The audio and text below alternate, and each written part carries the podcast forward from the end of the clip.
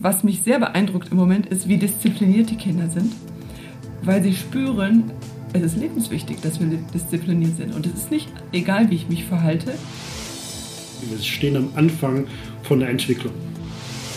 Ich glaube, die haben durch diese Zeit ein besonderes Selbstbewusstsein bekommen, dass sie was geschafft haben, was seit der Kriegszeit ja nicht mehr war, dass die Schule so lange ausgesetzt hat. Das ist eine besondere Prägung und sie waren dabei. Sehr interessante Zeit. Sehr schön, sehr herausfordernd, große Lernkurve. Medienwerkstatt Bonn. Podcast. Heute mit Axel Schwalm. Hallo. Wenn man Experten fragt, dann sind Regelmäßigkeit und Vorhersagbarkeit zwei der wichtigsten Ansprüche an die Umgebung von Kindern und Jugendlichen. Und so prägten Regelmäßigkeit und Vorhersagbarkeit für viele Jahrzehnte auch den Unterricht an unseren Schulen. Mit den Schulschließungen wegen des Coronavirus wurde all das von einem Tag auf den anderen über den Haufen geworfen. Lehrer, Schüler und Eltern mussten auf einmal improvisieren und neue Wege finden, um den Unterricht im sogenannten Homeschooling fortzusetzen. Über diese Aufgabe und die dabei gemachten Erfahrungen habe ich diese Woche gesprochen mit Christine Herm, kommissarische Schulleiterin an der Martinus Grundschule in Bornheim-Merten und mit Michael Schindewolf, Klassenlehrer der 4b und Medienkoordinator. Frau Herm, vor welchen Herausforderungen standen Sie, als Sie den Lernstoff in der Corona-Pandemie von einem auf den anderen Tag im Fernunterricht vermitteln mussten? Als es plötzlich hieß, dass die Schulen schließen, und zwar Freitag am frühen Nachmittag war hier erstmal eine große Irritation und Erschrecken, Erstaunen, also ein, ein bunter Mix an Gefühlen da. Wir hatten aber schon in kleiner weiser Voraussicht an diesem Freitag morgens vor dem Unterricht eine kleine Dienstbesprechung, in der wir dann miteinander beschlossen haben, dass wir den Kindern schon möglichst viel, zumindest an Materialien mitgeben.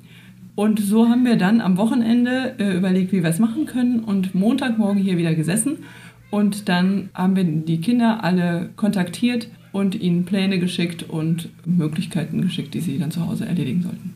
Herr Schindewolf, wie war in der Zeit des Homeschooling Ihr Tagesablauf als Lehrer? Ja, da hat sich eigentlich nicht viel geändert, weil der Tag begann um 5.30 Uhr und die beste Zeit ist halt für einen Lehrer der Vormittag. Und auch da die Vorbereitung auf den Unterricht, also das Lernen auf Distanz, die Vorbereitung der Hausaufgaben, die Aufbereitung der Themen, das musste ja auch alles erledigt werden, plus die Tage, die davon geprägt waren, auch hier die Notbetreuung sicherzustellen. Also wir hatten keine Langeweile. Das war mehr Arbeit aber als beim Präsenzunterricht, oder? Ja, anders es ist wirklich so, dass man das Gefühl hat, man arbeitet mehr, weil in der Normalzeit ist es so, man hat seinen Unterricht und dann fährt man nach Hause und muss zu Hause schon seinen Unterricht noch so nachbereiten, vorbereiten. Aber man kann schon irgendwo mal einen Schlussstrich ziehen. In der Zeit habe ich das Gefühl, gab es das so nicht. Videokonferenzen kamen dazu, Austausch auch mit den Eltern, was häufig auch bis in den Abendbereich hineinging, Telefonate digitale Wege finden, sich darüber unterhalten. Sehr interessante Zeiten. Sehr schön, sehr herausfordernd, große Lernkurve. Wie konnten die Kinder mit der neuen Situation des Home-Unterrichtes umgehen? Was war Ihre Beobachtung? Ganz unterschiedlich. Es gab Kinder, für die war das quasi ein neuer Weg des Lernens, der sehr gut klappt, wo die Struktur gelernt haben, wo die gelernt haben, sich das so einzuteilen. Die haben den Arbeitsplan so Schritt für Schritt abgearbeitet, haben auch sehr viel geschafft. Und für die war das eine andere Form und eine positive Erfahrung. Dann Kinder, die sich etwas schwer getan haben, auch gemerkt haben, die bräuchten Unterstützung. Es gibt nicht das Kind, was so reagiert hat, sondern es ist absolut unterschiedlich gewesen. Aber es gibt beide Seiten des Spektrums. Frau Herrn, wie haben Sie das erlebt? Also zuerst hatten die Kinder das Gefühl, wir sind erstmal Ferien plötzlich, drei Wochen vorher, und hatten aber sehr viel Material und Aufgaben zu Hause und haben teilweise erstmal sehr unstrukturiert damit gearbeitet, teilweise aber auch sich Strukturen erarbeitet mit ihren Eltern zusammen und haben es gut geschafft. Manche haben auch, und das finde ich sehr innovativ, angefangen, Projekttage zu machen, dass sie sagen, okay, ich mache einen Wochenplan und weiß, was ich diese Woche alles machen muss. Und ich denke nicht von den Stunden her, sondern ich denke vom Ziel. Ich mache mir einen Deutschtag und bearbeite alles, lese alles, bearbeite. Dann mache ich mir einen Geschichtenschreibtag, einen Mathetag. Ich glaube, es war für viele eine große Chance, mal Homeschooling machen zu können. Im Laufe der Zeit, also vor allem nach den Osterferien, haben uns manche berichtet, dass sie so herrliche Strukturen sich überlegt haben. Zum Beispiel bei einer Familie klingelte immer die Schulglocke. Also das war eine Handyglocke, die klingelte dann und dann mussten die Kinder sich an den Platz setzen, dann begann es. Um 10 Uhr kam dann wieder die Schulglocke und die Kinder konnten eine halbe Stunde draußen spielen. Und so haben die viele Familien sich tolle Ideen entwickelt und sich überlegt, wie man den Tag strukturieren kann. Aber es gab auch Kinder, wo die Eltern vielleicht auch Schwierigkeiten haben, es zu verstehen. Und die hatten natürlich Mühe. Also tolle Chance, es mal zu probieren und auch viele Erfolge zu erleben, aber auch Schwierigkeiten, es zu schaffen. Gab es in der Zeit des Unterrichtsausfalls auch besondere Angebote?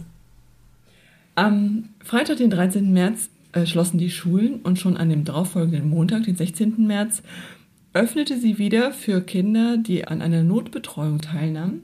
Dafür mussten sich Eltern melden. Diese Notbetreuung lief jetzt die ganze Zeit bis jetzt in den Juli hinein.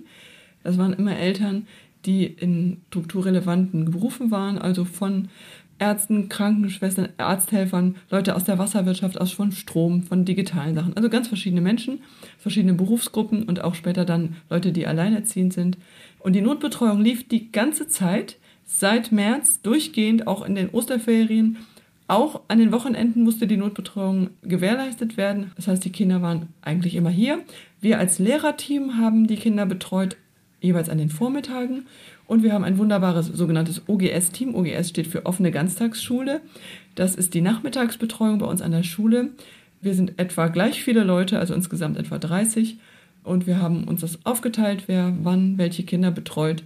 Und das ging so weit, dass wir auch ein Mittagessen anbieten wollten. Anfangs haben sie ihr Brot mitgebracht, ein XXL-Frühstück. Später wurde dann von der OGS-Leitung organisiert, dass die Restaurants vor Ort, die ja schließen mussten aus Corona-Gründen, ein Mittagessen gespendet haben. Wir haben gefragt, ob das möglich wäre und wollten es natürlich bezahlen äh, über die Eltern, aber sie haben gesagt, die Eltern sind alle in Not, wir spenden das. Und so haben wir dann jeden Mittag das Essen abgeholt und wir sind wirklich dankbar den Restaurants hier vor Ort, die uns da so toll unterstützt haben über viele, viele Wochen.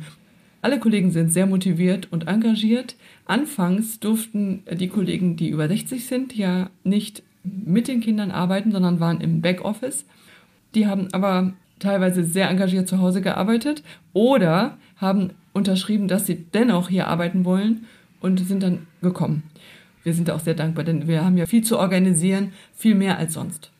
Frau Herrn, was braucht die Schule denn ganz konkret, um den Unterricht als Fernunterricht und als digitalen Unterricht fortsetzen zu können?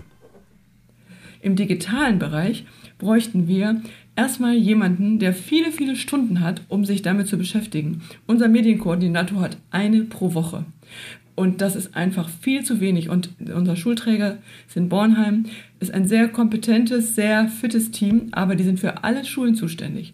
Und wir brauchen einfach erstmal ganz viel Power und Zeit, um sich da reinzuarbeiten und um genau zu gucken, wie es funktionieren kann. Und dann bräuchten wir Endgeräte für die Lehrer, die verfügbar sind, wo man alles draufpacken kann und alles ausprobieren kann.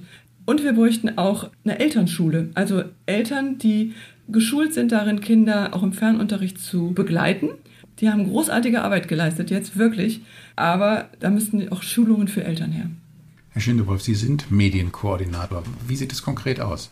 Ja, unsere Ausstattung hat Raum nach oben, um die noch zu optimieren. Also dieser Weg, dass wir vielleicht irgendwann mal das in einem breiteren Rahmen für alle Klassen nutzen können, das wäre wünschenswert. Ich stimme da mit der Frau Herm komplett überein. Es müssen alle Strukturen, also alle Beteiligten, das sind die Lehrer, das sind die Eltern, das sind die Kinder, denen muss das auch beigebracht werden, wie wir das nutzen. Viele Dinge sind nicht unbedingt selbsterklärend. Aber ich denke mal, das hat auf jeden Fall ganz viel angestoßen, aber wir sind noch nicht am Ende. Wir stehen am Anfang von der Entwicklung. Fliegen Tafel und Kreide jetzt bald aus dem Klassenraum hinaus? Ich hoffe nicht. Das ist der Plan B. Ich glaube auch, man braucht weiterhin beides. Genauso wie ich immer noch meinen Kuli und meinen Bleistift benutze, um meine Sachen aufzuschreiben, aber gleichzeitig auch gerne am Computer sitze und schreibe. Genauso, glaube ich, muss es auch in der Schule sein. Ich bräuchte weiterhin die Tafel, aber würde mich genauso gut über ein Whiteboard freuen. Beides.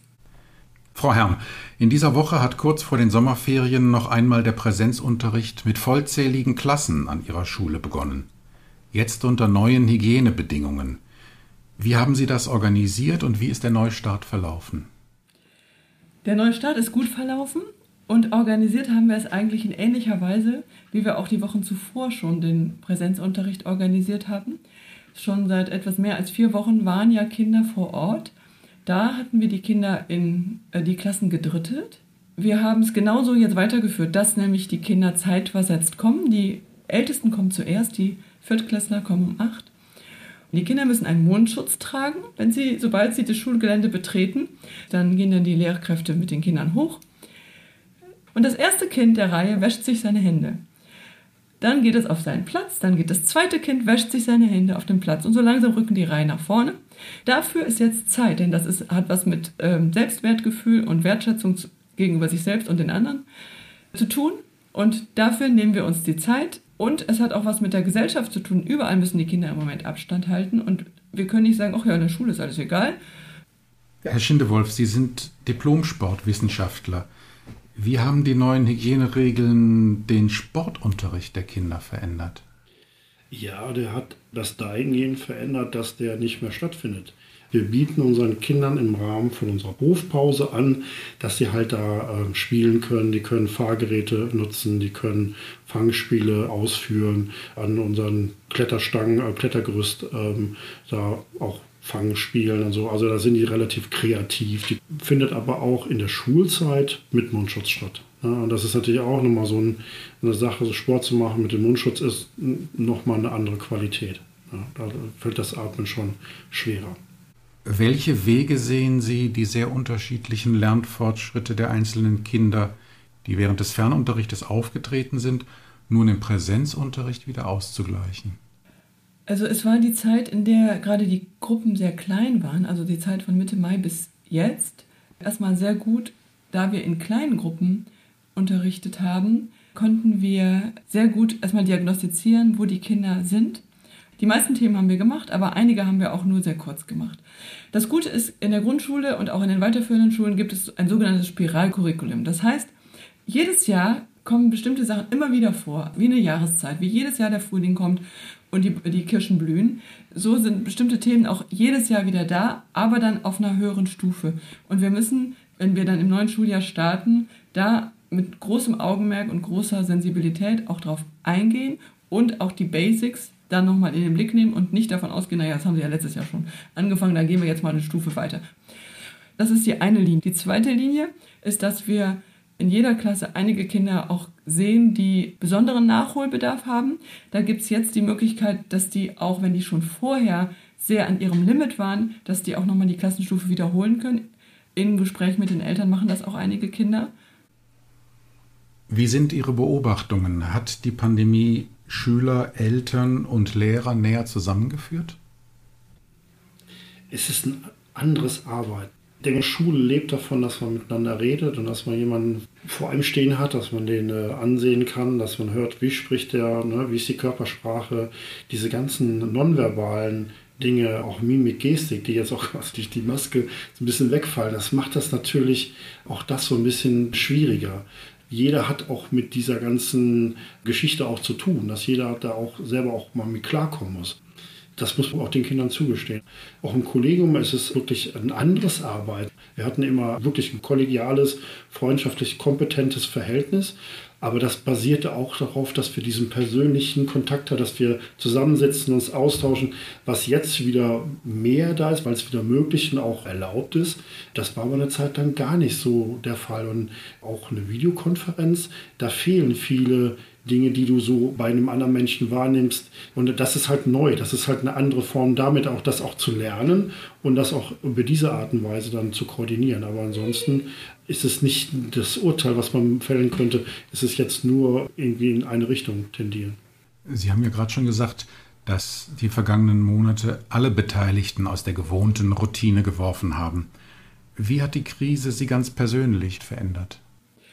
Ich finde, wir sind als ganze Schule, als ganze große Schulgemeinschaft mit allen, die da sind, von Hausmeister über Schulsozialarbeiter, Lehrer, OGS-Mitarbeiter, die Eltern auch. Es sind ja unheimlich viele Leute, mit denen wir zu tun haben. Hat sich unsere Beziehung schon ein bisschen verändert, weil man durch eine Krise gemeinsam gegangen ist. Das schweißt zusammen. Und das prägt auch. Wir haben von Eltern auch teilweise die Rückmeldung bekommen, sie sind so unendlich dankbar, dass es Lehrer auf dieser Welt gibt, weil man merkt, äh, dass es auch gar nicht so einfach ist, immer den Kindern was beizubringen durch die Höhen und Tiefen des Alltags. Aber wir Lehrer selber sind ja auch im System mit vielleicht Kindern, die zu Hause auch arbeiten müssen. Also jeder hatte auch plötzlich neue Tätigkeiten und es verändert so viele kleine Dinge. Zum Beispiel haben wir eine WhatsApp-Gruppe mit den Schulleitern. Es ist total gut, es ist eine große Hilfe, denn manche Ansagen der, des Schulministeriums, die Anordnung kam teilweise sehr, sehr spät, also oft freitags nachmittags. Und da war man wirklich darauf angewiesen, dass man im schnellen Kontakt mit allen Leuten, die man haben muss, sein konnte. Das, das alte System griff einfach nicht mehr. Naja, und das macht natürlich was, wenn man dann auch sonntags nachmittags mit seinen Kollegen konferiert und nicht nur dienstags zwischen zwei und vier. Was glauben Sie, wie wird sich der Jahrgang 2020 von den früheren Jahrgängen unterscheiden? Ich glaube, die haben durch diese Zeit ein besonderes Selbstbewusstsein bekommen, dass sie was geschafft haben, was seit der Kriegszeit ja nicht mehr war, dass die Schule so lange ausgesetzt hat. Das ist eine besondere Prägung und sie waren dabei. Also ich glaube, was Persönlichkeit anbelangt, haben viele wirklich viel gelernt. Was mich sehr beeindruckt im Moment ist, wie diszipliniert die Kinder sind, weil sie spüren, es ist lebenswichtig, dass wir diszipliniert sind. Und es ist nicht egal, wie ich mich verhalte. Das hat was mit meinem Selbstschutz und mit dem Schutz gegenüber den anderen und mit dem Respekt gegenüber anderen zu tun. Und da haben sie wirklich viel gelernt. Also wenn ich morgens auf den Schulhof komme und diese Reihen von Kindern mit ihrem Mundschutz sehe, die da stehen und sich leise unterhalten, was die auch in dieser Wartezeit machen können inzwischen, das ist total faszinierend. Und das ist auch eine Lebenserfahrung, die einfach toll ist. Gemeinsam schaffen wir das. Ne? Wenn nur jeder sich daran hält, schaffen wir das. Frau Herm, Herr Schindewolf, ich danke Ihnen sehr für das Gespräch. Das war der Podcast aus der Medienwerkstatt Bonn. Heute mit Axel Schwalm. Bis zum nächsten Mal. Medienwerkstatt Bonn. Mehr Beiträge auf medienwerkstattbonn.de.